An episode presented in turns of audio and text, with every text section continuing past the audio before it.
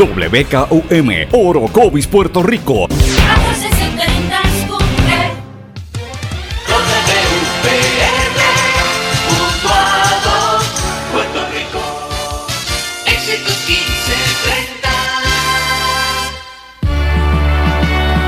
Transmite WEXS Patillas Guayama. XXX 61. Escuchas WMDB desde Fajardo, Puerto Rico, a través del 1480M y a través de www.el1480.net. 1480. Todo lo que dice genera controversia. Cada vez que ella se expresa, los haters se agitan, los políticos tiemblan porque es la única comprometida con la verdad. Periodista, bloguera, relacionista licenciada, analista de la noticia, escritora y le dicen la provocadora en las redes sociales. Y ahora comienza en blanco y negro con Sandra Rodríguez Coto. Bienvenidos a su programa en blanco y negro con Sandra. Hoy es martes 31 de julio de 2018, nuestra edición número 70 por la red informativa de Puerto Rico. Les saluda Sandra Rodríguez Coto. Como todos los días, un saludo bien cordial, un abrazo a todos los que nos sintonizan a través de Éxitos 1530 en Utuado, Cumbre 1470 en Orocovis, X61 Patillas y Guayama y el 1480 Fajardo San Juan. Siempre les digo, me pueden enviar sus comentarios a esas emisoras, yo los recibo al igual que me los pueden enviar a mi página de Facebook Sandra Rodríguez Coto o en Twitter SRC Sandra. Yo lo recibo hoy, hoy voy a hablar alguno de, de algunos de esos mensajes que hemos estado eh, recibiendo, ¿verdad? Particularmente del tema relacionado a lo de tu hogar renace, que eso sigue dando, dando mucha noticia, mucha información. Pero bueno, como estamos ya casi a, a la vuelta de la esquina del Back to School, se acabó el verano prácticamente tenemos que hablar de muchas informaciones. Hoy tengo mucha noticia, mucho titular de noticia internacional, además de cantidad de noticias locales. Esto aquí está bien caliente en términos noticiosos en Puerto Rico. Pero quiero comenzar, antes de empezar con los titulares y todo lo demás, quiero comenzar señalando que para los que no lo sepan, estamos en la Semana de la Prensa. Todos los años se celebra la Semana de la Prensa en Puerto Rico del 30 de julio al 4 de agosto se han empezado a anunciar las actividades, los seminarios, los talleres, etcétera.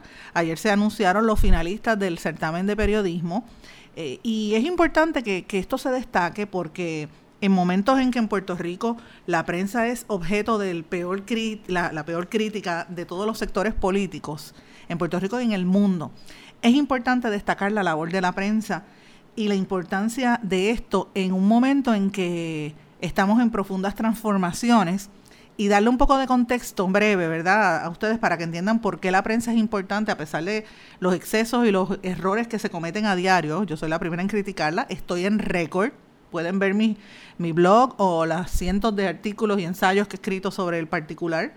E incluso cuando presidí los gremios periodísticos, yo era la primera en señalar errores de la prensa, errores y horrores, que son muchos. Pero a pesar de todos los errores y horrores, yo prefiero una prensa libre, diversa, dinámica, con competencia, para que uno tenga diversidad de oportunidades, diversidad de recibir información e informarse e, enterarse de lo que está ocurriendo. Nosotros tenemos una larga historia del periodismo en Puerto Rico, a diferencia de otras partes del mundo. Ustedes recordarán, para los que no lo sepan, Puerto Rico tuvo su primer periódico, La Gaceta de Puerto Rico, fundada entre el 1806 y el 1808. Hemos tenido grandes periodistas a través de nuestra historia y mm, muchos políticos, muchos líderes se desempeñaban primero en los medios de comunicación. Eso ha ido decayendo, ¿verdad? La calidad eh, educativa eh, e interpretativa y, la falta de redacción de muchos de los políticos que están en el poder pues en el poder me refiero no al partido político PNP, sino a todos los que están ahora mismo, populares, PNP, etcétera. Pues uno lo nota en la falta de, de a veces de profundidad en, en, la manera en que se expresan. Y cuando uno hace una investigación breve de cómo era la historia antes y uno ve grandes políticos puertorriqueños escribiendo los periódicos de, del siglo pasado y del siglo anterior, pues uno ve la gran diferencia.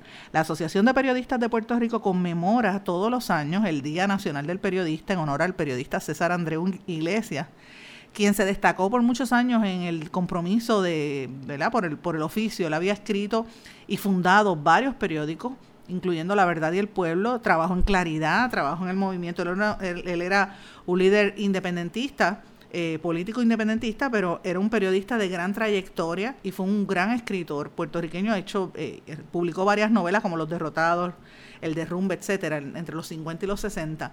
Y todos los años siempre se conmemora la fecha eh, de, de, ¿verdad? del Día Nacional del Periodista en, en honor a César Andreu Iglesias. También se reconocen otros periodistas a través de la historia, por ejemplo, el Overseas Press Club en sus premios. Eh, reconoce periodistas como Malén Rojas Daporta, que es una figura, yo recuerdo, esa la, la, rescaté yo de la historia, una periodista, la primera mujer negra en un periódico en Puerto Rico, era, era reportera del periódico El Mundo, es reportera, era reportera investigativa, también este... Eh, muchos otros periodistas que llevan sus, los, los premios llevan sus nombres, ¿verdad? Pero eh, vale la pena destacar que ayer la Asociación de Periodistas y yo los tengo que felicitar a través de este, de este medio, lo hice en mis redes sociales bien temprano en la mañana de hoy. Yo los felicito porque presentaron el primer informe sobre, los, sobre el, estado del periodismo en Puerto Rico. Es algo que yo llevo, ustedes pueden verlo en mi, en mi blog, ahí está el récord, en blanco y negro, yo llevo desde el año 2010 consistentemente haciendo un resumen de cómo está la situación de los medios y la situación laboral de la prensa. Y es interesante las declaraciones que se dieron a conocer ayer en, rueda de prensa. Escuchemos. El año pasado no simplemente Puerto Rico está enfrentando una crisis económica, sino que pasó el huracán María y eso trastocó completamente la realidad de todos los puertorriqueños y, como no, de las personas que ejercemos el periodismo en Puerto Rico. Eh, entre los hallazgos que encontramos, entre 2017 y principios de 2018, al menos 67 periodistas y 9 fotoperiodistas perdieron sus empleos en medios noticiosos de Puerto Rico, de acuerdo con las entrevistas realizadas la información consultada y recopilada. Esto solo incluye la veintena de medios de los cuales se ofrecieron detalles en el informe, por lo cual la cifra podría ser aún mayor. De esos 67 periodistas y 9 fotoperiodistas, 52 periodistas y 5 fotoperiodistas pertenecían a medios impresos, es decir, periódicos o medios digitales, o agencias noticiosas. Y de estas personas, 29 trabajaban con contratos, pero obviamente eran contratos que eran a tiempo completo. El resto de las personas pertenecían a televisión. En televisión estamos hablando de que sobre 100 personas perdieron el empleo en Puerto Rico. La mayoría de ellos no necesariamente eran periodistas, pero sí eran personas que trabajaban como técnicos eh, o como administración, diferentes asuntos dentro de la televisión.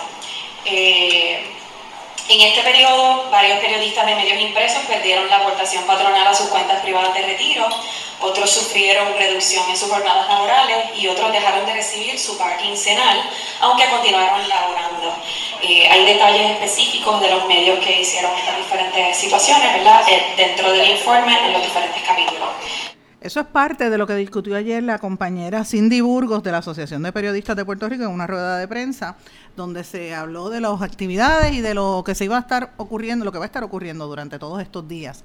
Pero lo importante de ese informe es que viene desde, desde el punto de vista de un gremio, finalmente, donde se hace una recopilación de cómo está la situación laboral en el periodismo en Puerto Rico. Yo quiero que ustedes sepan que en la última década, y esto es un estudio que yo hice hace mucho tiempo, entrevistando prácticamente a todos los medios, de la última década al presente, se han perdido entre 2.000 a, a 3.500 puestos de trabajo, en su mayoría de muchos periodistas y de técnicos y demás personal en los medios de comunicación, porque ha habido una transición importante en esta industria. Y uno dirá, bueno, pues en todas partes las farmacéuticas han cerrado, las empresas han cerrado, y eso es evidente. El problema que hay con esta situación tiene múltiples factores y es el hecho de que al tú tener menos voces, menos periodistas cubriendo, tienes gente que no tiene ni la preparación académica, ni la ética, ni la formación para, para educar o informar o transmitir información al pueblo. Entonces, ¿qué pasa? Que uno lee las redes sociales, ves el titular de Facebook y te lo creíste. Te creíste que eso fue información. La gente tiende a confundir eso con los periodistas. También tiende a confundir y esto es un problema que yo llevo, de, verdad que a mí me saca por el techo, en los medios de comunicación hay gente como yo, que estoy ahora mismo detrás de un micrófono hablando mis opiniones y diciendo lo que, lo que quiero. En Puerto Rico yo creo que yo soy la única que viene de un trasfondo periodístico, porque todos los demás vienen de trasfondos legales, abogados y expolíticos. Y eso es un problema cada día más serio. ¿Por qué? Porque estos expolíticos, algunos convictos, ex convictos, como el caso de Jorge de Castrofont, que está en televisión todos los días, y, y otros que han sido convictos que, eh, perdón, eh, políticos que han perdido, como el hijo de este Gary Rodríguez, el hijo de Buzo, que está en una emisora colega, eh, y así sucesivamente. E, Edison Misla Aldarondo, que tenía un programa que fue convicto también. Esa gente desplaza periodistas y el pueblo escucha las voces de esos políticos y se cree y se confunde y piensa que porque están en un medio son, son periodistas y eso no es cierto. Hay una situación bien seria. Entonces esto abona a la percepción negativa que hay de los medios y la gente mete a todo el mundo en el mismo bote. Y yo no estoy diciendo que los periodistas no tengan errores, todo lo contrario, o sea, hay excesos, yo soy la primera en admitirlo. Pero tenemos que estar pendientes. Miren, hace dos días, y yo este, ayer traté de marcar esto un poquito en la discusión pública, hace dos días, el, domingo, yo publiqué una columna en Noticel, le invito a que las lean en la sección en blanco y negro, también la pueden ver en mi blog, si la buscan en mi blog van, van a ver ejemplos de fotografías de cómo en Puerto Rico y en el mundo se, han estado estableciendo estas gangas de trolls, gangas de gente que reciben salarios, señoras y señores, desde mil dólares eh, o, bueno, ahora mismo están tres mil dólares hasta seis y siete mil dólares al mes de fondos públicos, que es dinero que se deja de devengar para policías, maestros, etcétera. Y esa gente lo único que se dedica es atacar a periodistas y empezar a lanzar lodo utilizando avatares falsos en las redes sociales.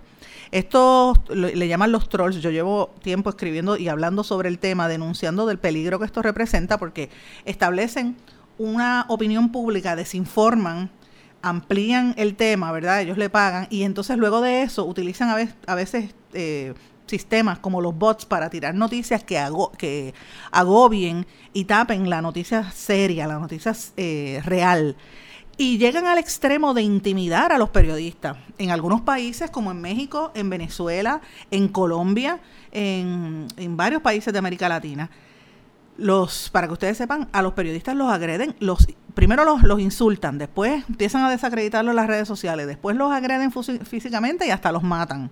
Eso pasa, eso pasa en, el resto del mundo en Puerto Rico, por, gracias a Dios eso no ha pasado a este nivel, pero de que ha habido agresiones, de que se han, eh, han habido incidentes, los hay. Y eso provoca que la gente tenga miedo. Y al final, no es tanto el periodista, es usted que me está escuchando, porque usted le cierran las oportunidades de tener distintas opciones de enterarse de las cosas. Entonces, si el único que le habla son los políticos, ya usted sabe que su información va a estar matizada por, por un solo ángulo, en vez de tener diversidad de información.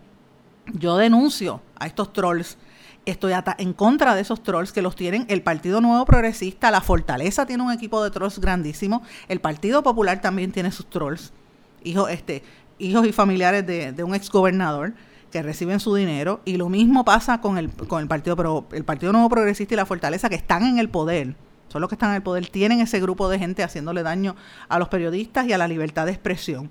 Y esto tiene un problema bien serio. Cuando regresemos vamos a hablar de ese problema para que usted logre entender por qué es que yo, me, yo denuncio esta situación. Vamos a una pausa. No se retiren, el análisis y la controversia continúa en breve, en blanco y negro, con Sandra Rodríguez Coto. Te pondrán a prueba. Te llevarán hasta el límite. Pero no importa cuán fuerte griten o cuántos cositos de queso vuelen por el aire, tú eres el conductor, el que está al mando. No te rindas. Resiste. Y arranca solo después de oír el clic del cinturón, porque cada ocho minutos un pasajero de 8 a 14 años resulta lastimado en un choque. Servicio público de esta emisora. Hola. Estoy llamando por anuncio del carro. Dice que se negocia el precio y se financian los pagos. En español, algunos verbos terminados en AR, como negociar y financiar, se confunden con otros terminados en EAR, como pelear o faxear. Aunque se dice pelea y faxea, es preferible decir negocia y financia. Estoy llamando por el anuncio del carro. Dice que se negocia el precio y se financian los pagos. El español nuestro de cada día. Dilo bien, dilo mejor. Academia Puertorriqueña de la Lengua Española, Fundación Puertorriqueña de las Humanidades y esta emisora.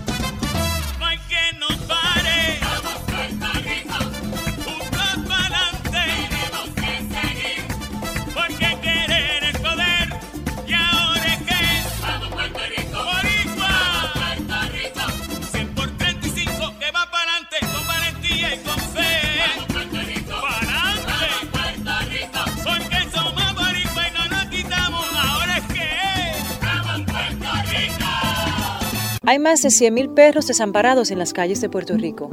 El abandonar un animal es abuso y es ilegal. Si ya no puedes atender a tu perro, llévalo a un albergue o centro de control. Si lo abandonas en la calle, le estás garantizando una muerte dolorosa y segura. Evitemos tener animales sufriendo en nuestra isla. Reportar el abuso es tu responsabilidad. Así que si ves a alguien maltratando o abandonando un animal, llama inmediatamente a la policía al 787-343-2020. Comprométete. Dame tu correo electrónico, por favor. Jimena Pérez, arroba, coqui.com. El símbolo usado en las direcciones de correo electrónico corresponde a la palabra española arroba, no arroba. Se recomienda decir arroba. Dame tu correo electrónico, por favor. Jimena Pérez, arroba, coqui.com. El español nuestro de cada día. Dilo bien, dilo mejor. Academia Puertorriqueña de la Lengua Española, Fundación Puertorriqueña de las Humanidades y esta emisora. Lo que escuchas cada día con tus penas y alegrías, tus recuerdos más queridos, la radio eres tú. Te acompaña, te entretiene, te comenta lo que viene, va contigo donde quieras, la radio eres tú, la radio eres tú. Tus canciones preferidas, las noticias cada día, gente amiga que te escucha, la radio eres tú. Te entusiasma, te despierta, te aconseja y te divierte, forma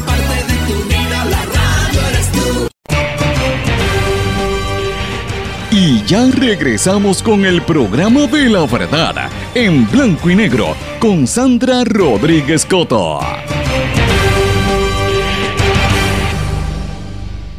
De regreso en blanco y negro con Sandra. Bueno, yo decía en el segmento anterior, ¿verdad? Lo fui encaminando para que ustedes vieran por qué la situación es tan preocupante. No es tanto, o sea, a mí me preocupa el hecho de la seguridad personal de los periodistas y de los medios, indiscutiblemente. Me preocupa la crisis económica que están eh, viviendo gran parte de los medios, en la, en, sobre todo nacionales y en la capital. Y eso tiene un impacto porque la información que usted recibe va a estar eh, diluida. Y usted va a ver cómo se dan estas alianzas mediáticas como las que se anunció hace poco de los medios principales, los periódicos principales, para tratar de conseguir los anuncios del gobierno y para tratar de crear una narrativa que sea bonita y no tirarle mucho a la, a la, administración para ellos no perder los anuncios del gobierno. Todo eso le perjudica a usted. Y en la medida en que siguen sacando periodistas y meten eh, comediantes, políticos, expolíticos en los puestos, usted no va a recibir la información correcta, usted no va a recibir la información con por lo menos un grado de ética, un grado de responsabilidad y seriedad que es la que llevan los periodistas en Puerto Rico. ¿Cuál es la alternativa? Miren, la alternativa es lo que estamos haciendo a través de la red informativa, lo que están haciendo muchos medios eh, regionales eh, y medios más pequeños, que es hacer buen periodismo, hacer buen análisis y tratar de proveer una, con, un contexto distinto a lo que le ofrecen en la zona metropolitana. Eso lo estamos haciendo nosotros aquí, lo hace Cumbre, lo hace Éxitos, lo hace todas las emisoras que componen esta red.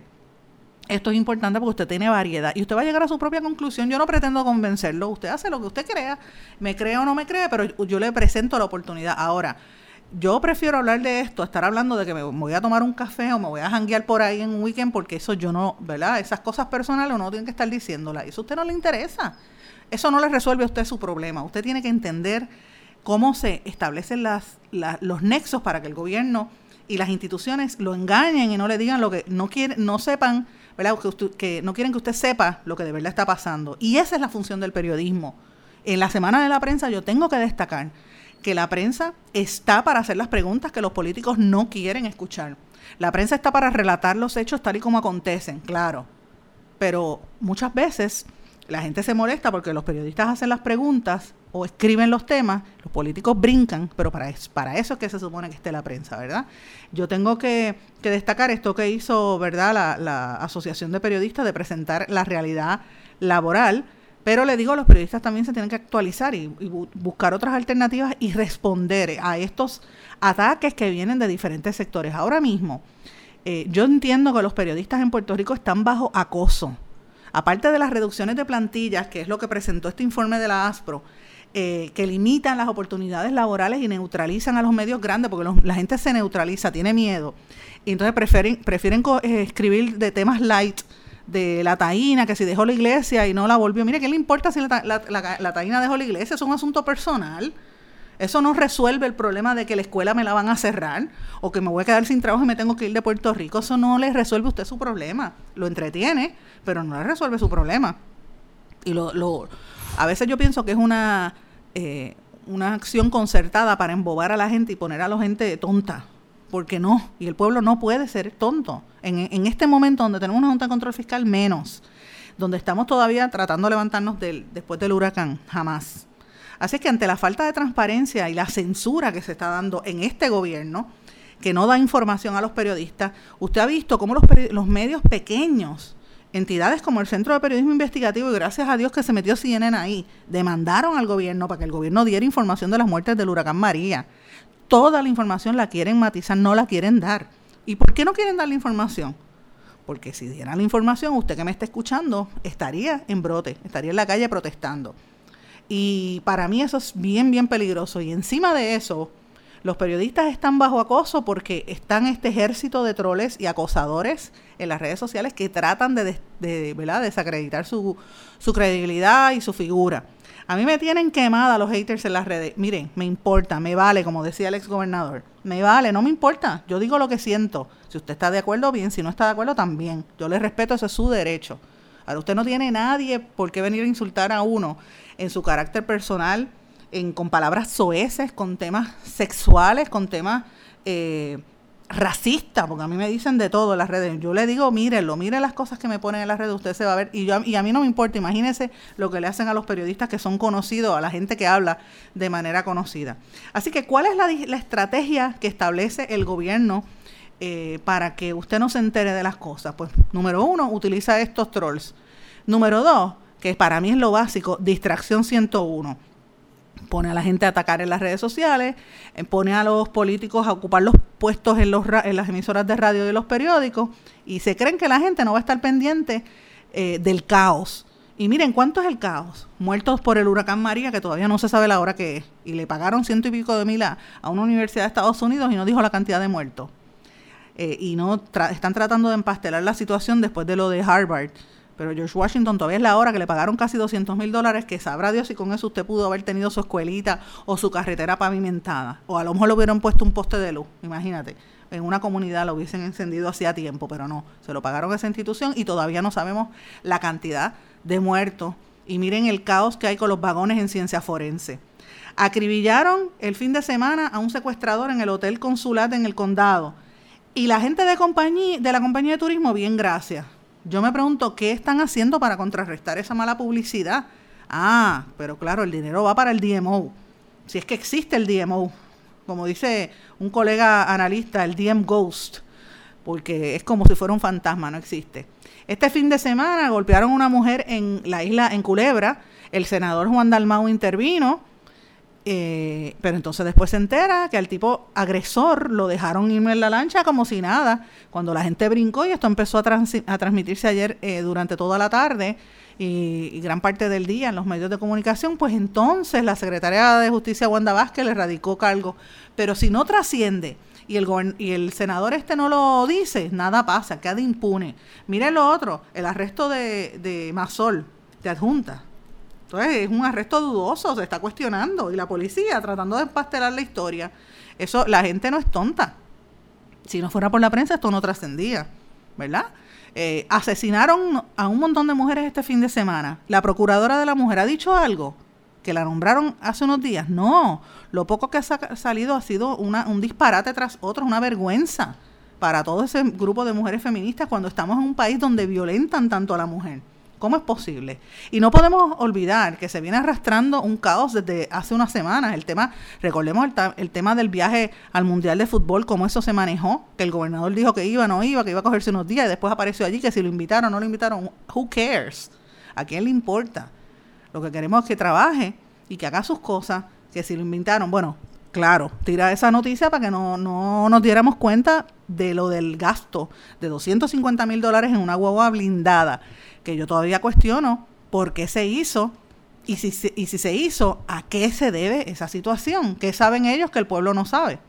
Y eso, que no han empezado las clases. Miren, hoy la portada del Nuevo Día sobre el Departamento de Educación y la inestabilidad que están viviendo los maestros porque los cambian de escuela, están a punto de retirarse, no se retiran, eh, no, tienen miedo. O sea, la situación es bien penosa para los educadores de este país, para los padres que tienen que llevar a sus hijos, sus niñitos a las escuelas.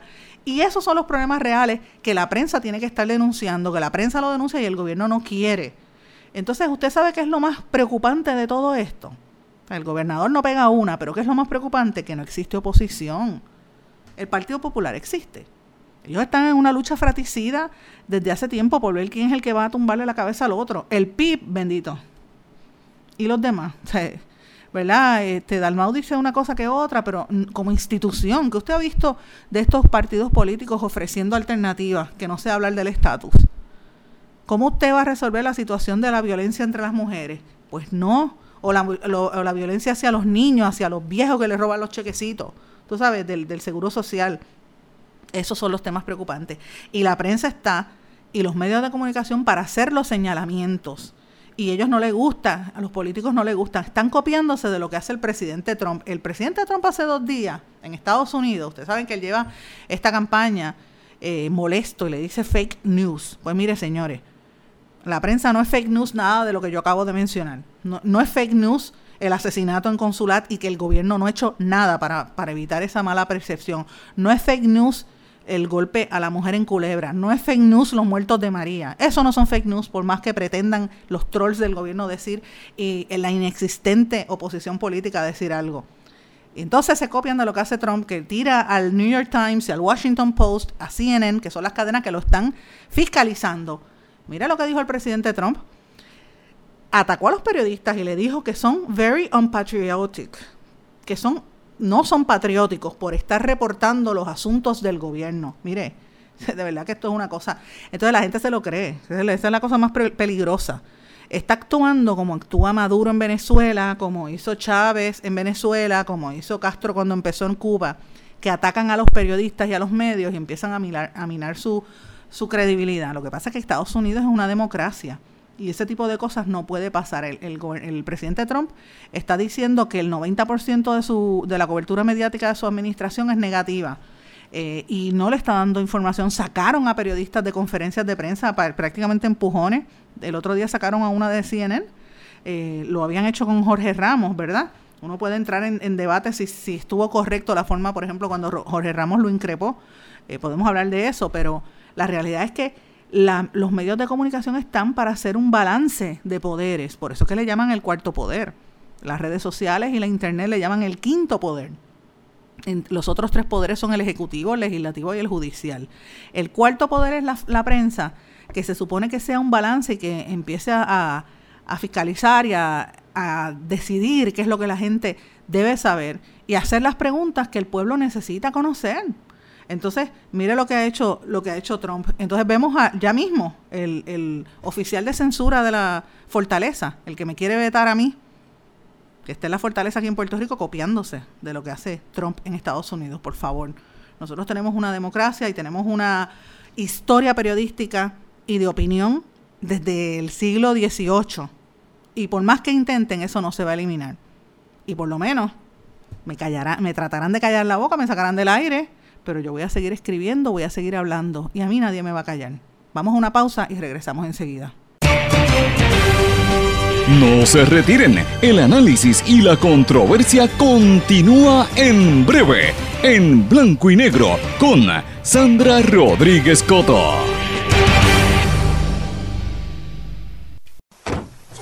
Te pondrán a prueba, te llevarán hasta el límite pero no importa cuán fuerte griten o cuántos cositos de queso vuelen por el aire, tú eres el conductor, el que está al mando. No te rindas. Resiste. Y arranca solo después de oír el clic del cinturón, porque cada ocho minutos un pasajero de 8 a 14 años resulta lastimado en un choque. Servicio público de esta emisora. Hola. Estoy llamando por el anuncio del carro. Dice que se negocia el precio y se financian los pagos. En español, algunos verbos terminados en AR, como negociar y financiar, se confunden con otros terminados en EAR, como pelear o faxear. Aunque se dice pelea y faxea, es preferible decir negocia y financia. Estoy llamando por el anuncio del carro. Dice que se negocia el precio y se financian los pagos. El español nuestro de cada día. Dilo bien, dilo mejor. Academia Puertorriqueña de la Lengua Española, Fundación Puertorriqueña de las Humanidades y esta emisora.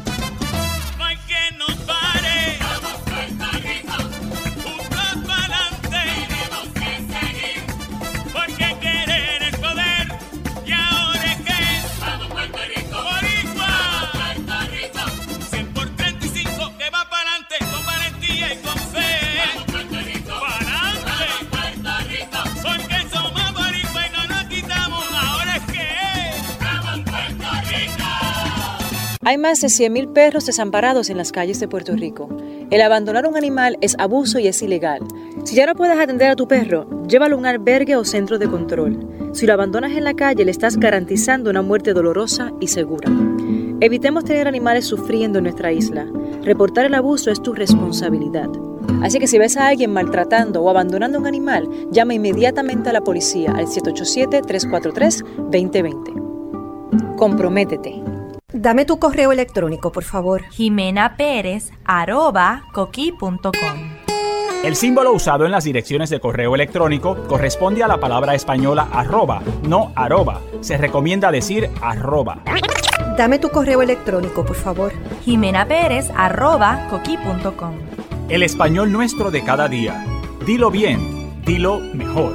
Academia Puertorriqueña de la Lengua Española, Fundación Puertorriqueña de las Humanidades y esta emisora.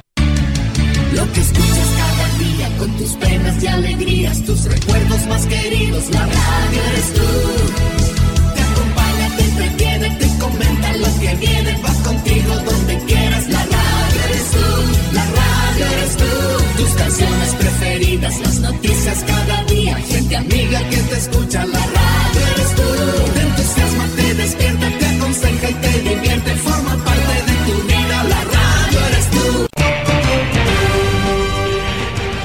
Ya regresamos con el programa de la verdad en blanco y negro con Sandra Rodríguez Coto.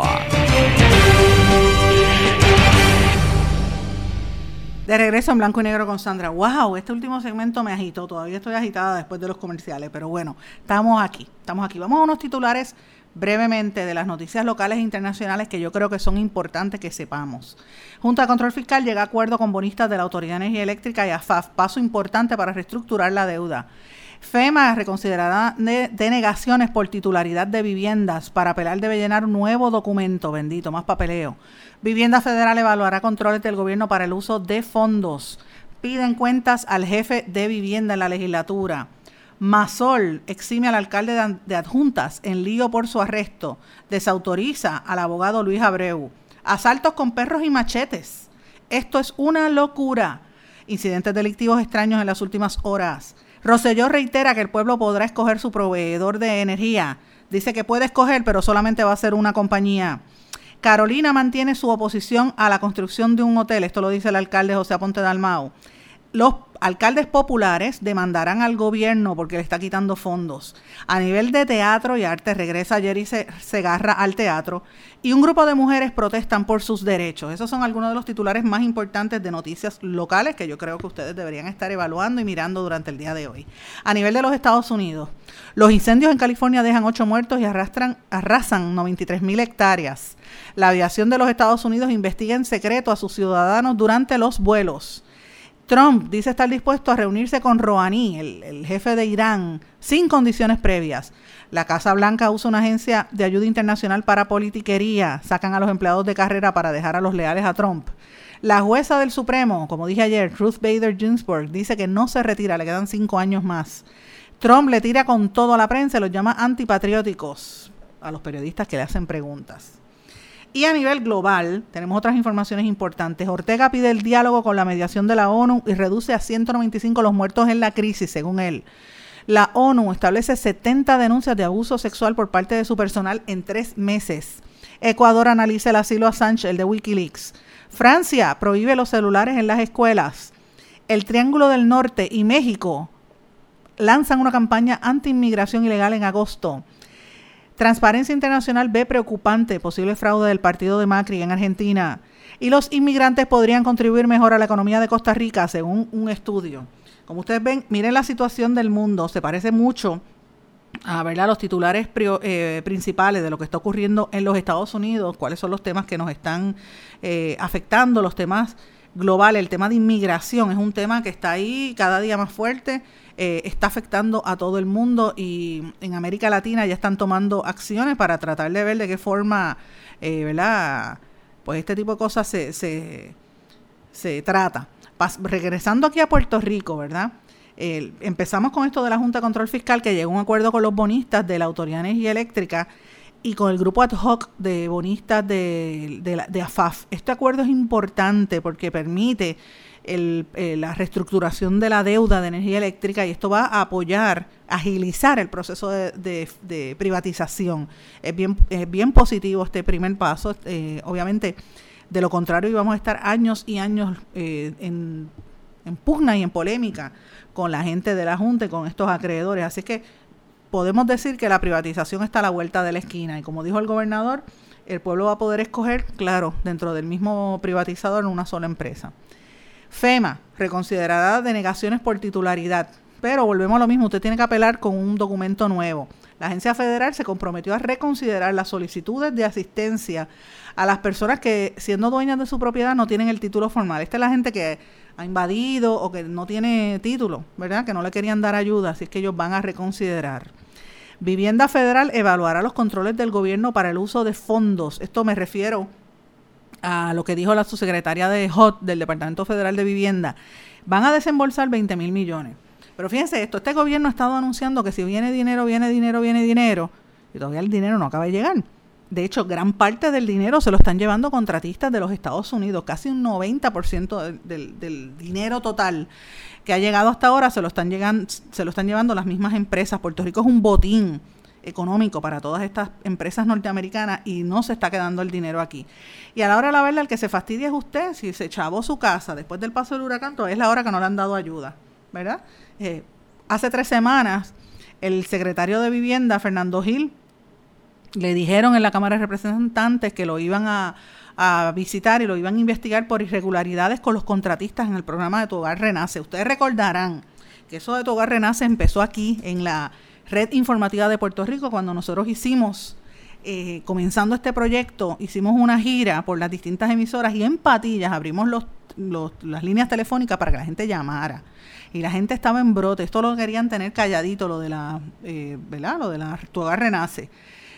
Hemos insistido para que colaboren y ¿verdad? el gobierno agilice los procesos, pero ya la prensa está denunciando. Ayer publicó el vocero una serie de, investigación de ex empleados de la compañía Lionsgate Homes, una que fue subcontratada por otras dos empresas para realizar las reparaciones en las casas en tu hogar renace. Ellos dicen que cogían un, un cerrador de ventanas que cuesta 7 pesos o 5 pesos por ahí en cualquier ferretería y, lo facturaban en 70 y 80 dólares. Así que imagínate. Pero a la hora de la verdad, de, la verdad mucha gente no lo ayudaba. Yo quiero darle las gracias a eh, esta persona se llama Silair Cirque Cirque, ese es el nombre que utiliza en las redes sociales, que le escribió a través de Julito allí en Cumbre para darnos las gracias porque nosotros habíamos denunciado su caso eh, y para que sepa que yo recibí su mensaje eh, a través de Radio Cumbre, ella me había enviado un mensaje de texto con la con o un mensaje de redes sociales, perdón, con el problema que tenía en su hogar. Lo referimos en el listado de, de situaciones y se lo resolvieron. Ella dice, buenos días, mensaje para la gerencia de Radio Cumbre y Sandra Rodríguez, gracias por su ayuda. En tu hogar renace. El viernes llegó la ayuda por fin después de varios meses. Gracias Sandra, mil bendiciones, gracias Radio Cumbre por estar siempre pendiente de nosotros, siempre los escucho, un abrazo. Gracias a usted por la sintonía y por la confianza. Yo les dije, miren, si ustedes me envían la información, yo voy a agitar al que sea y me le meto en la oficina y lo vuelvo loco. Así que eh, si usted tiene alguna situación, puede contactar a las emisoras que, que yo voy allí y lo, los increpo y le hago las preguntas y, y trato de resolver, porque para, para eso, es, esa es una de las funciones de los medios de comunicación, tratar de ayudar a la gente. Y en el caso de Tu Renace, el secretario de la vivienda siempre ha estado en la disponibilidad, el señor Fernando Gil, tengo que decirlo, que cuando yo lo contacto, inmediatamente me contestan e inmediatamente me resuelven. No así con el, otras agencias que tienen miedo de que uno le haga las preguntas. En eso, pues yo tengo que darle el, punto al secretario de la vivienda y felicitarlo, porque para eso es que son secretarios, él, él es muy abierto. Ahora, Vivienda Federal lo va a estar evaluando, los fondos que está recibiendo y vienen unas vistas públicas sobre el tema en la Cámara. Así que tenemos que estar todos bien atentos. Bueno, y pasando adjuntas, oye, qué lío con el arresto de Masol. Esto sigue, es una cosa bárbara, es como, un, como una telenovela. Puerto Rico siempre tiene una telenovela. Todos sabemos que el arresto fue una cosa extraña. Yo quiero saber quién es el policía que arrestó a Arturo Masol, cuál es su nombre, de dónde viene, a quién responde, por qué lo hizo. Esas preguntas no las han querido contestar. Y está la discusión pública en cosas superficiales que no son importantes. Aquí lo importante es saber quién es el policía, por qué lo hizo, a quién responde, quién lo nombró. Esas preguntas, miren, eh, amigos, si me están escuchando y usted sabe quién es ese policía, y a quién responde. Yo le pido que me envíe información a través de las redes sociales en Facebook, Sandra Rodríguez Coto, en Twitter, SRC Sandra, lo vamos a corroborar. Eso es lo que es verdaderamente importante, porque si se lo hicieron a una figura como Arturo Masol, que toda la vida los Masol llevan ayudando a la comunidad, que le han puesto electricidad hasta su propia emisora de radio, a colmaditos, a comunidades enteras, electricidad solar, y que están tratando de proteger el ambiente de este país. Eh, es preocupante porque son gente conocida. Imagínense qué le pueden hacer a una persona desconocida como usted o como yo o como cualquier ciudadano, ¿verdad? Ayer la discusión se centró en que el abogado Willy Abreu, Luis Abreu, que es un abogado reconocidísimo, el, abogado había dicho que el alcalde de Juntas, Jaime Barlucea, él entendía que era la persona que podría estar detrás de lo, del arresto de Masol, y que no fue, eh, pero Masol dijo que esas, eh, ¿verdad? Esas declaraciones de Andreu de, Abreu, perdón, no fueron consultadas con él y que corresponden a su opinión personal, o sea, desautorizó a Abreu. Y ves cómo esto, cualquier persona empieza a especular, empieza a decir cosas y se pierde el enfoque de lo que es importante. Aquí lo importante es que se hizo un arresto con una aparente eh, serie de irregularidades, lo acusan, lo arrestan solamente eh, porque supuestamente venía en exceso de velocidad o venía borracho y el hombre no consumió ningún tipo de alcohol. Le fabrican un, un, un informe de que había consumido cerveza y después aparece que no tiene marbete, cosa que él admite, y entonces lo arrestan por un marbete. O sea, esto está bien extraño. ¿A quién no le interesa? ¿A quién no quiere que, que se sepa lo que está haciendo por la comunidad, la Casa Pueblo y la gente de la familia Amazon? Esas son las preguntas que tenemos que hacernos. ¿No serán empresas privatizadoras de telecomunicaciones y de, y de energía? Porque Sabemos que estas empresas cabildean y tienen dinero para hacer lo que quieran, lo hacen en América Latina. Miren a todos los ambientalistas que están asesinando porque se oponen en, Brasil, por ejemplo, para que corten los palos y los árboles y los bosques y van y los matan. Y, y si no me cree, busque información porque es la realidad. A mí no me extraña absolutamente nada. Y es preocupante este tipo de cosas y no podemos desviar la atención. Así que si usted me está escuchando y usted conoce quién es ese policía y, a qué responde, usted me puede decir y nos pueden enviar aquí, lo vamos a seguir Y una cosa importante que quiero saber, usted que está en su casa, me está escuchando, está almorzando, ya almorzó, mire, en estos días los incidentes delictivos han sido extremadamente extraños. O sea, en las últimas horas, una cosa bien inusual. Por ejemplo, a las 12 y 47 de, de la madrugada, un individuo acompañando de un perro pitbull asaltó a la joven Pamela López Maldonado en la calle Monserrate en Santurce. Con un perro la, asaltó. Eh, el perro fue el arma que utilizó, tomó, el, perro la mordió y, le, le, tuvieron que coger 10 puntos. En otro, en otro fue eh, en el restaurante Popeyes, en Roosevelt. También rompió el candado y entraron al sitio para robarse una maquinaria. Eh, en Guainabo, a las 8 y 45 de la mañana, se reportó el escalamiento de, en la avenida Cuarela del restaurante mexicano Híjole. En Camuy se reportó la agresión en el barrio Puente, sector Zarza. Según el agente Benito García, dice que este señor Reines Andújar, de 31 años, un individuo que no pudo identificar intentó agredirlo con un machete a su perro para evitar que agrediera, eh, entonces para que no le diera al perro, metió la mano y le metió un machetazo en la mano. Lo mismo pasa en otra situación en el área norte, otro escalamiento a las 6 de la mañana en la cafetería Café de Arecibo, Café Arecibo, allá en el municipio de Arecibo. Ese queda en la Plaza de Recreo Muñoz Rivera. Alguien forzó la contrapuerta y se llevaron 168 dólares en efectivo de la caja registradora. Y como vemos, ustedes recuerdan el asalto que pasó en el hotel en San Juan, que estuvieron rehenes, que asesinaron al rehén. O sea, esto está manga por hombro. Y eso es lo que la prensa tiene que denunciar y cuestionar. Y eso es lo que el gobierno no quiere que usted se entere. Pero para eso es que está la prensa y para eso que estamos los medios. Vamos a una pausa y regresamos enseguida.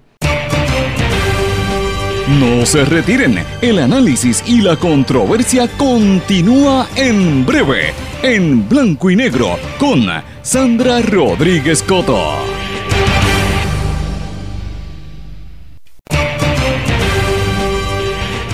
Y ya regresamos con el programa de la verdad, en blanco y negro, con Sandra Rodríguez Coto.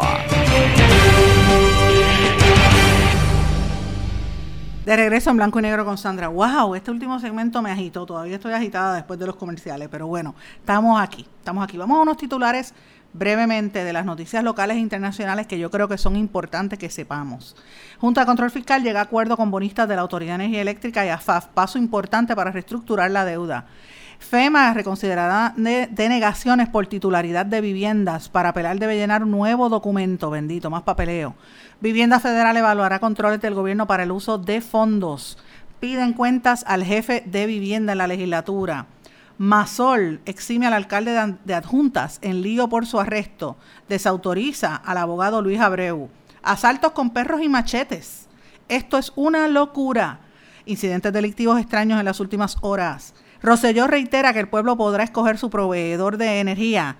Dice que puede escoger, pero solamente va a ser una compañía. Carolina mantiene su oposición a la construcción de un hotel. Esto lo dice el alcalde José Aponte Dalmau. Los alcaldes populares demandarán al gobierno porque le está quitando fondos. A nivel de teatro y arte, regresa Jerry Segarra al teatro y un grupo de mujeres protestan por sus derechos. Esos son algunos de los titulares más importantes de noticias locales que yo creo que ustedes deberían estar evaluando y mirando durante el día de hoy.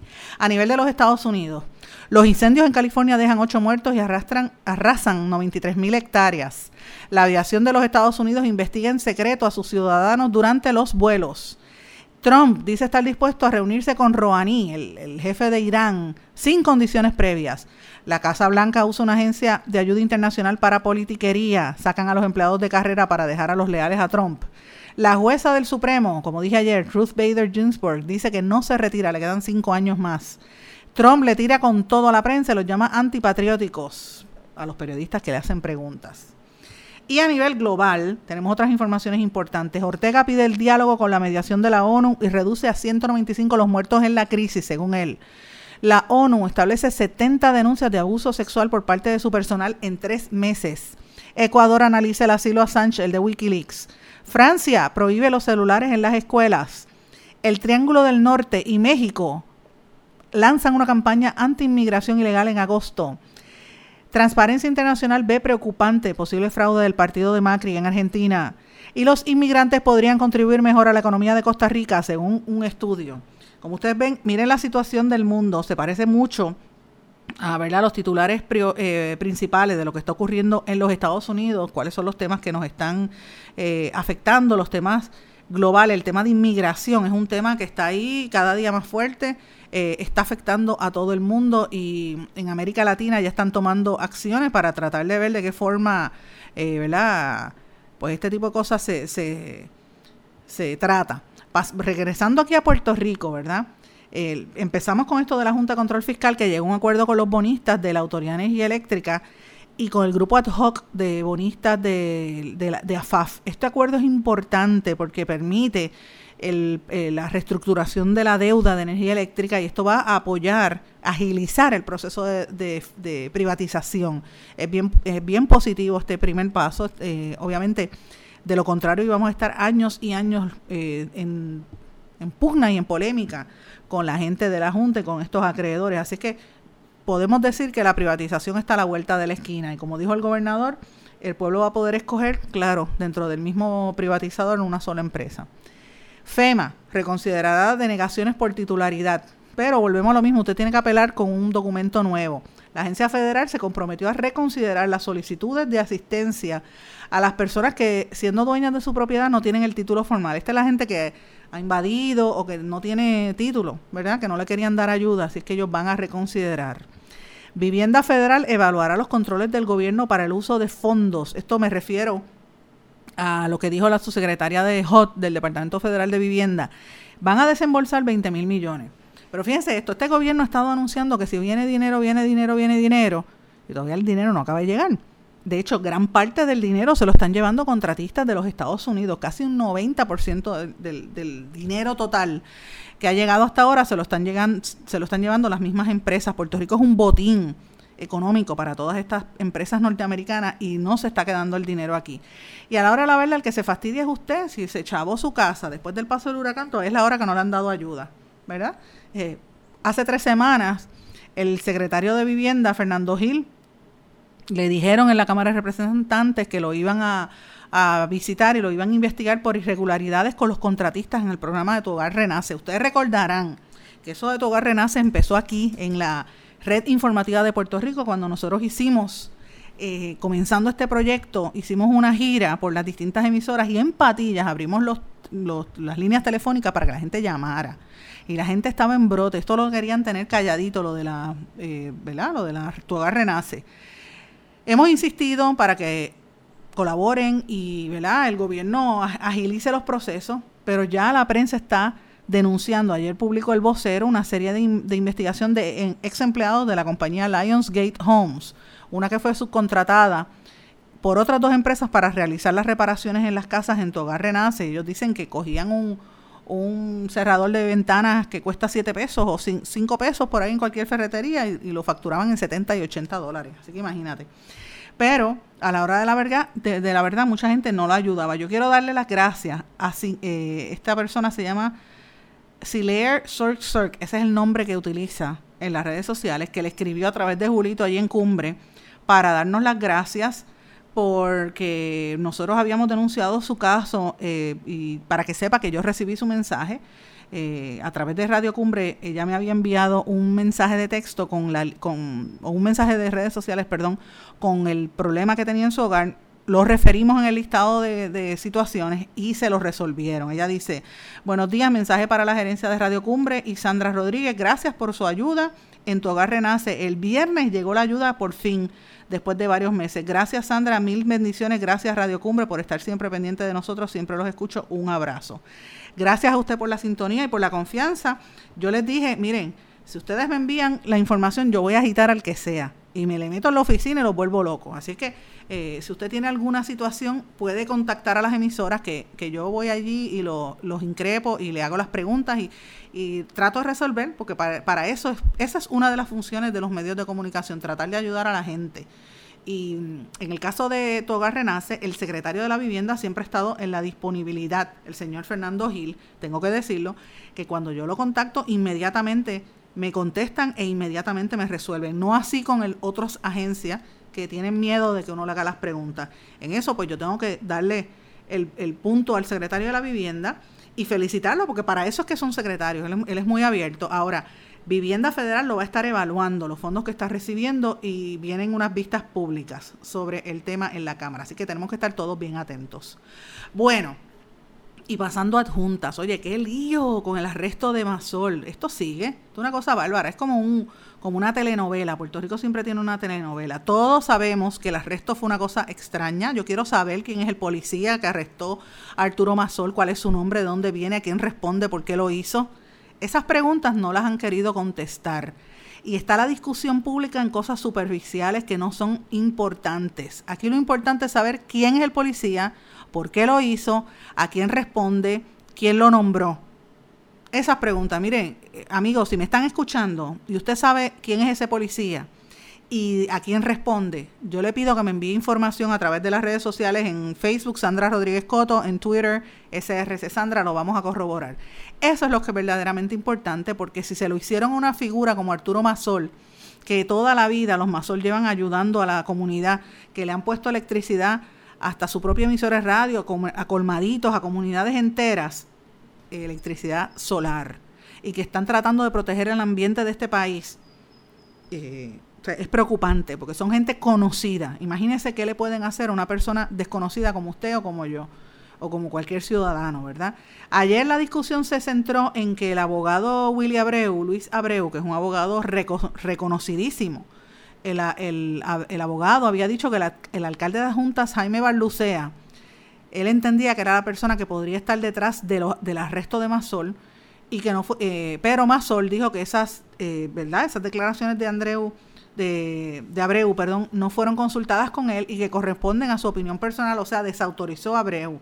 Y ves cómo esto, cualquier persona empieza a especular, empieza a decir cosas y se pierde el enfoque de lo que es importante. Aquí lo importante es que se hizo un, arresto con una aparente eh, serie de irregularidades, lo acusan, lo arrestan solamente eh, porque supuestamente venía en exceso de velocidad o venía borracho y el hombre no consumió ningún tipo de alcohol. Le fabrican un, un un informe de que había consumido cerveza y después aparece que no tiene marbete, cosa que él admite, y entonces lo arrestan por un marbete. O sea, esto está bien extraño. ¿A quién no le interesa? ¿A quién no quiere que, que se sepa lo que está haciendo por la comunidad, la Casa Pueblo y la gente de la familia Amazon? Esas son las preguntas que tenemos que hacernos. ¿No serán empresas privatizadoras de telecomunicaciones y de, y de energía? Porque Sabemos que estas empresas cabildean y tienen dinero para hacer lo que quieran, lo hacen en América Latina. Miren a todos los ambientalistas que están asesinando porque se oponen en, Brasil, por ejemplo, para que corten los palos y los árboles y los bosques y van y los matan. Y, y si no me cree, busque información porque es la realidad. A mí no me extraña absolutamente nada. Y es preocupante este tipo de cosas y no podemos desviar la atención. Así que si usted me está escuchando y usted conoce quién es ese policía y, a qué responde, usted me puede decir y nos pueden enviar aquí, lo vamos a seguir cubriendo. Y una cosa importante que quiero saber, usted que está en su casa, me está escuchando, está almorzando, ya almorzó, mire, en estos días los incidentes delictivos han sido extremadamente extraños. O sea, en las últimas horas, una cosa bien inusual. Por ejemplo, a las 12 y 47 de, de la madrugada, un individuo acompañando de un perro pitbull asaltó a la joven Pamela López Maldonado en la calle Monserrate en Santurce. Con un perro la, asaltó. Eh, el perro fue el arma que utilizó, tomó, el, perro la mordió y, le, le, tuvieron que coger 10 puntos. En otro, en otro fue em, en el restaurante Popeyes, en Roosevelt. También rompió el candado y entraron al sitio para robarse una maquinaria. Eh, en Guainabo, a las 8 y 45 de la mañana, se reportó el escalamiento de, en la avenida Cuarela del restaurante mexicano Híjole. Eh, en Camuy, se reportó la agresión en el barrio Puente, sector Zarza. Según el agente Benito García, dice que eh, este señor Reines Andújar, de 31 años, un individuo que no pudo identificar intentó agredirlo con un machete a su perro para evitar que agrediera, eh, entonces para que no le diera al perro, él metió la mano y le metió un machetazo en la mano. Lo mismo pasa en otra situación en el área norte, otro escalamiento a las 6 de la mañana en la cafetería Café de Arecibo, Café Arecibo, allá en el municipio de Arecibo. Ese queda en la Plaza de Recreo Muñoz Rivera. Alguien forzó la contrapuerta y se llevaron 168 dólares en efectivo de la caja registradora. Y como vemos, ustedes recuerdan el asalto que pasó en el hotel en San Juan, que estuvieron rehenes, que asesinaron al rehén. O sea, esto está manga por hombro. Y eso es lo que la prensa tiene que denunciar y cuestionar. Y eso es lo que el gobierno no quiere que usted se entere. Pero para eso es que está la prensa y para eso que estamos los medios. Vamos a una pausa y regresamos enseguida.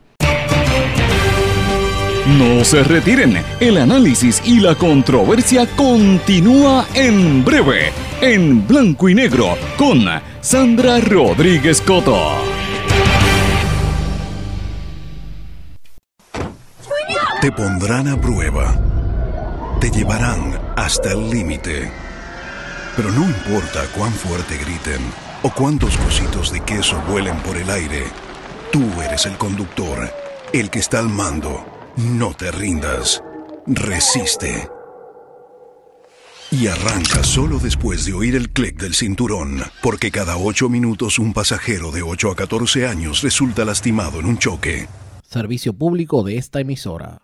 Hola. Estoy llamando por el anuncio del carro. Dice que se negocia el precio y se financian los pagos. En español, algunos verbos terminados en AR como negociar y financiar se confunden con otros terminados en EAR como pelear o faxear. Aunque se dice pelea y faxea, es preferible decir negocia y financia. Estoy llamando por el anuncio del carro. Dice que se negocia el precio y se financian los pagos. El español nuestro de cada día. Dilo bien, dilo mejor. Academia Puertorriqueña de la Lengua Española, Fundación Puertorriqueña de las Humanidades y esta emisora.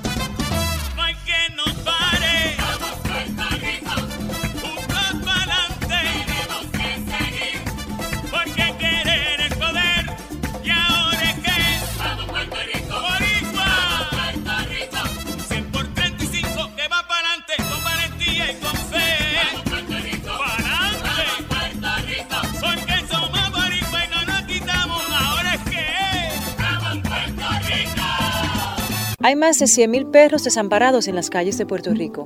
El abandonar un animal es abuso y es ilegal. Si ya no puedes atender a tu perro, llévalo a un albergue o centro de control. Si lo abandonas en la calle, le estás garantizando una muerte dolorosa y segura. Evitemos tener animales sufriendo en nuestra isla. Reportar el abuso es tu responsabilidad. Así que si ves a alguien maltratando o abandonando un animal, llama inmediatamente a la policía al 787-343-2020. Comprométete. Dame tu correo electrónico, por favor. Jimena Pérez arroba coqui.com. El símbolo usado en las direcciones de correo electrónico corresponde a la palabra española arroba, no arroba. Se recomienda decir arroba. Dame tu correo electrónico, por favor. Jimena Pérez arroba coqui.com. El español nuestro de cada día. Dilo bien, dilo mejor. Academia Puertorriqueña de la Lengua Española, Fundación Puertorriqueña de las Humanidades y esta emisora.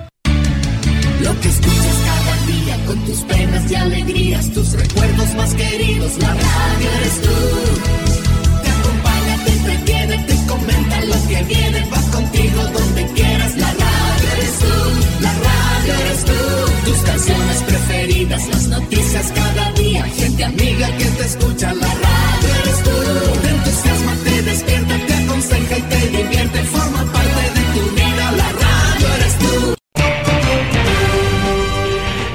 Y ya regresamos con el programa de la verdad en blanco y negro con Sandra Rodríguez Coto.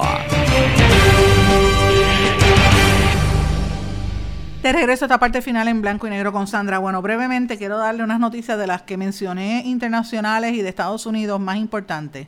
La cuestión de los incendios en California está manga por hombro. Llevan ocho muertos y sobre 93 mil hectáreas de fuegos, eh, ¿verdad? En California y están cerca del parque Yosemite. Eso es bien peligroso. Lo otro es que la aviación de los Estados Unidos, las autoridades aéreas han vigilado por años a grupos de pasajeros estadounidenses eh, incluso si esos individuos no tenían vínculos con el terrorismo. O sea, eso lo señala The Boston Globe. Volvemos, la prensa denunciando lo que la gente usted no quiere que usted se entere. Eh, y lo otro importante, Trump dice estar dispuesto a reunirse con Rouhani, ¿verdad? El, el, el, su homólogo en Irán, Hassan Rouhani, sin condiciones previas, porque él dice que no hay nada de malo en reunirse. En cuanto a la agencia que yo mencioné, que están sacando a la gente, es la agencia eh, de cooperación internacional, una, una agencia eh, de carrera, donde los empleados eran de carrera y que se dedican a designar fondos y ayuda a los países en problemas. Eh, Trump ha sacado a todas las personas que están allí y está nombrando a su gente leal, ¿verdad? Y la jueza del Tribunal Supremo, Ruth Bader Ginsburg, esto yo lo mencioné ayer en el programa, lo quiero repetir hoy con un poco más de detalle. Ella dice que quiere quedarse en el Hotel Supremo, en el Tribunal Supremo, un hotel, mira mami, en el Tribunal Supremo hasta que ella tenga 90 años. Ella tiene 85. Eh, es una gran feminista, una mujer muy original, así es que me parece interesante lo que está diciendo. Y mientras tanto en Nicaragua, el presidente Daniel Ortega dice que está dispuesto a reanudar el diálogo con la ONU y le dijo a la cadena CNN que no son tantos muertos, que son 195, pero no, no explica cómo es que los están matando. Miren, Ortega es un asesino. Ortega lleva sobre 400 muertos. Eso es mentira lo que le está diciendo la prensa. Lleva más de mil desaparecidos y esta situación en Nicaragua es altamente preocupante, bien preocupante y tenemos que estar atentos. La ONU recibió 70 denuncias de abuso sexual por parte de su personal en tres meses. Así que esto es importante. Y el Triángulo Norte de Centroamérica, que estos son los países Guatemala, Honduras y El Salvador, que son las regiones más pobres y violentas del mundo, ¿verdad? De algunas de las regiones más violentas. Hemos hablado muchas veces en este espacio de lo que pasa en El Salvador. Concentrarán sus esfuerzos en una campaña informativa junto a México eh, que empieza en agosto para tratar de detener un poco el, el, éxodo migratorio hacia los Estados Unidos. O sea que estamos viendo eh, esa acción. Y en Argentina, Transparencia Internacional ve preocupante el fraude del partido de Macri. Así que estas son algunas de las noticias importantes. Ecuador está sosteniendo conversaciones continuas sobre qué va a pasar con el fundador de Wikileaks, Julian Assange, que ustedes saben que él está eh, en negociaciones. los británicos quieren llevárselo eh, porque reveló documentos. Esto está, este caso empezó en agosto de 2010 cuando Suecia emitió una orden de arresto contra Assange. Él lo arrestaron en Londres y se le dio libertad bajo fianza. Entonces eh, quieren extraditarlo a Suecia. Entonces él entró en el 2012 en la embajada de Ecuador en Londres para que le dieran asilo. Allí le dieron asilo y en el 16, 2016, en la ONU dijeron que él está detenido arbitrariamente. Luego, pues ha habido una investigación, Suecia la abandonó, le, fabricaron unos casos a él para tratar de que, ¿verdad?, hacerle daño. Y un tribunal en el Reino Unido, esto fue en febrero de este año, ratificó la orden de arresto por violación a los términos de su fianza. O sea que la situación con él está bien terrible. La gente que hace investigaciones, miren a lo que se expone. Y cambiando un poco el tema, los teléfonos celulares y cualquier aparato móvil con conexión a Internet fueron expulsados de los salones de clase en educación primaria y secundaria. Esto lo aprobó el Parlamento en Francia de manera definitiva. Eso fue una promesa de campaña del presidente Emmanuel Macron. Eh, ellos dicen que este tipo de aparato distrae a los estudiantes, no se utiliza la única excepción va a ser para los niños discapacitados que necesiten ese tipo de, equipo, ¿verdad? Pero no lo van a hacer. Yo le pregunto, usted como madre y como padre, ¿le da el celular a sus hijos? Yo se lo doy a la mía y a veces es horrible porque uno le habla y está pendiente a los juegos.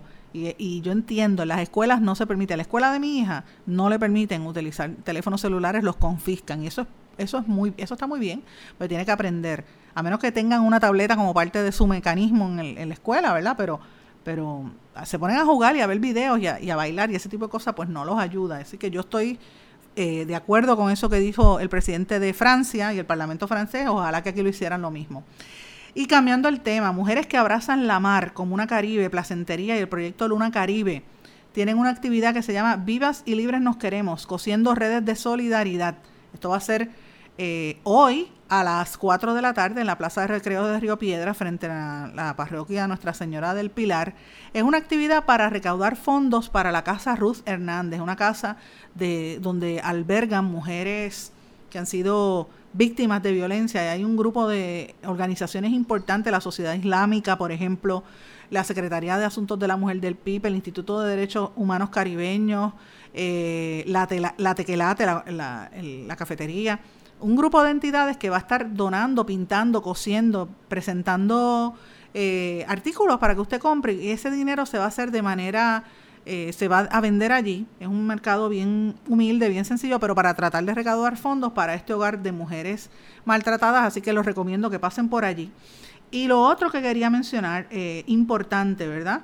El, el amigo Jerry Segarra, el primerísimo actor, va a protagonizar la obra Moisés Parrilla, El Peregrino esto ha regresado como parte del eh, cuadragésimo, ¿verdad? 40 Festival de Teatro del Ateneo Puertorriqueño. Si usted quiere hacer algo este fin de semana eh, y quiere entretenerse, siempre vaya ahí. Tiene una oferta bien interesante. Este actor se enfrenta a uno de los personajes más exigentes en su carrera.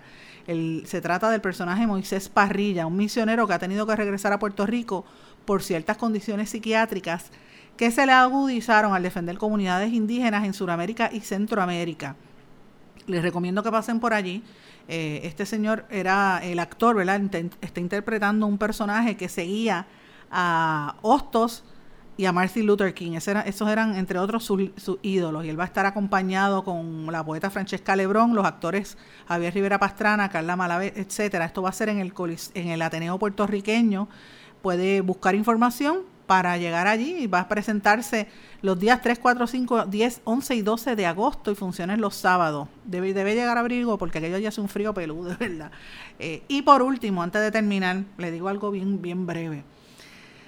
Amina, de Saria es una reina guerrera africana que dirige un ejército de 20.000 hombres. Esta noticia yo la encontré ayer y yo dije, wow, esto tengo que compartirlo con mis amigos en las emisoras de radio. Esta reina legendaria lideró en el siglo XVI a un ejército que tenía sobre 20.000 hombres en el área de Nigeria. ¿Usted sabe lo que ella hacía? Esta protagonista que la utilizan como, como fuente de, ¿verdad? de inspiración para leyendas y es un símbolo de la fortaleza de la mujer. Ella era bien violenta y cogía, atacaban pueblos, capturaban a los hombres, se casaba con ellos y después los mataba. ¿Qué usted opina de eso? Y yo traigo este, este tema a colación en el contexto de Puerto Rico, me estuvo tan gracioso porque yo decía, Dios mío, en este país donde es a la inversa, las mujeres cogen y las, las esbaratan, tenemos que recordar la fortaleza y la brutalidad a veces de, de nuestros antepasados en el área de África. Esta era una princesa, me estuvo tan gracioso esta noticia que yo dije, cuando doctor Chopper la vea, que él se pasa leyendo ese tipo de cosas raras y me manda a mí, pues se va a reír. Así que con eso los dejo por el día de hoy. Fíjense que traté de, hacer un, abarcar una serie de temas distintos y diversos, desde teatro hasta política, eh, y, y me parece que es importante, recordando también que, por ejemplo, este año la NASA cumple 60 años eh, la Administración de Nacional de Aeronáutica y del Espacio y recientemente acaban de nombrar a otro puertorriqueño a una posición bien alta como control de mando. Así que tenemos que estar atentos a lo que está ocurriendo en y fuera de Puerto Rico. Para eso está la prensa, para eso se celebra y se conmemora esta semana de la prensa. Y me despido, no sin antes decirle que usted, como siempre le digo, me puede contactar a través de las redes sociales, en Facebook, escribiendo a Sandra Rodríguez Coto, o en Twitter, SRC Sandra, o le escribe a los muchachos de las diferentes emisoras que yo recibo sus mensajes. Que pasen todos un lindo día. Será hasta mañana. ¿Se quedó con ganas de más? Busque a Sandra Rodríguez Coto en las redes sociales o acceda a en blanco y porque a la hora de decir la verdad solo hay una persona en la cual se puede confiar. Sandra Rodríguez Coto en blanco y negro.